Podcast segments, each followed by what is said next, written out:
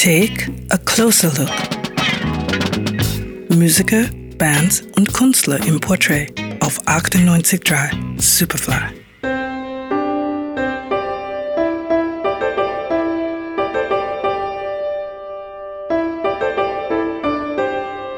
Der Mozart der Filmmusik. Ein etwas schwülstiger, wenn auch treffender Vergleich.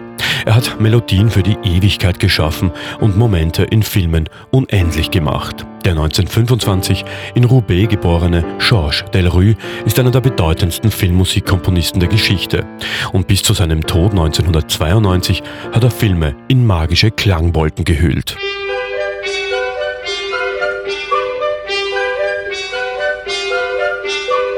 Schaustellerö studiert am Konservatorium von Paris.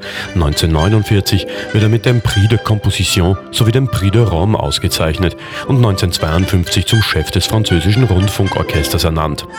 Ab Ende der 50er widmet er sich zunehmend der Filmmusik, der er treu bleibt. Bereits bei seinem ersten Original Score für Hiroshima Mon Amour im Jahr 1959 zeigt er seine große Klasse.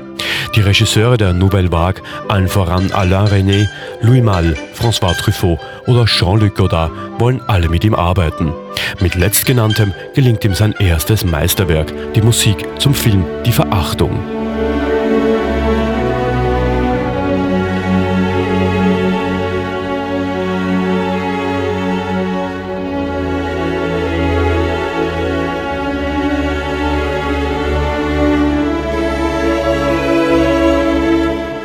Unerträgliche Schönheit bei Camilles Thema aus dem Film Die Verachtung. Der Erfolg der Filme und der Regisseure verhilft Georges Delrue auch international zum Durchbruch. Seine erste Oscar-Nominierung erhält er 1969 für das Historiendrama Königin für 1000 Tage. In den Jahren darauf folgen weitere Nominierungen. 1980 erhält er ihn für die Musik zum Film A Little Romance. Ein Jahr später erhält er den César für den Sound zu einem anderen Klassiker, die letzte Metro.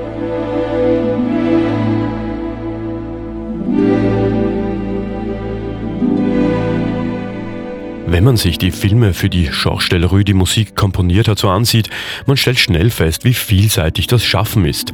Man findet Komödien mit Louis de Funès, Arthouse-Filme von Bertrand Blier oder Blockbuster von Oliver Stone.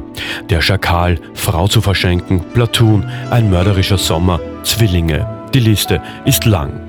Filmmusik war zwar seine große Leidenschaft, doch auch Orchesterwerke und Opern hat Georges Delruy zeitlebens komponiert. Seine Streicherarrangements möchte man nicht entkommen.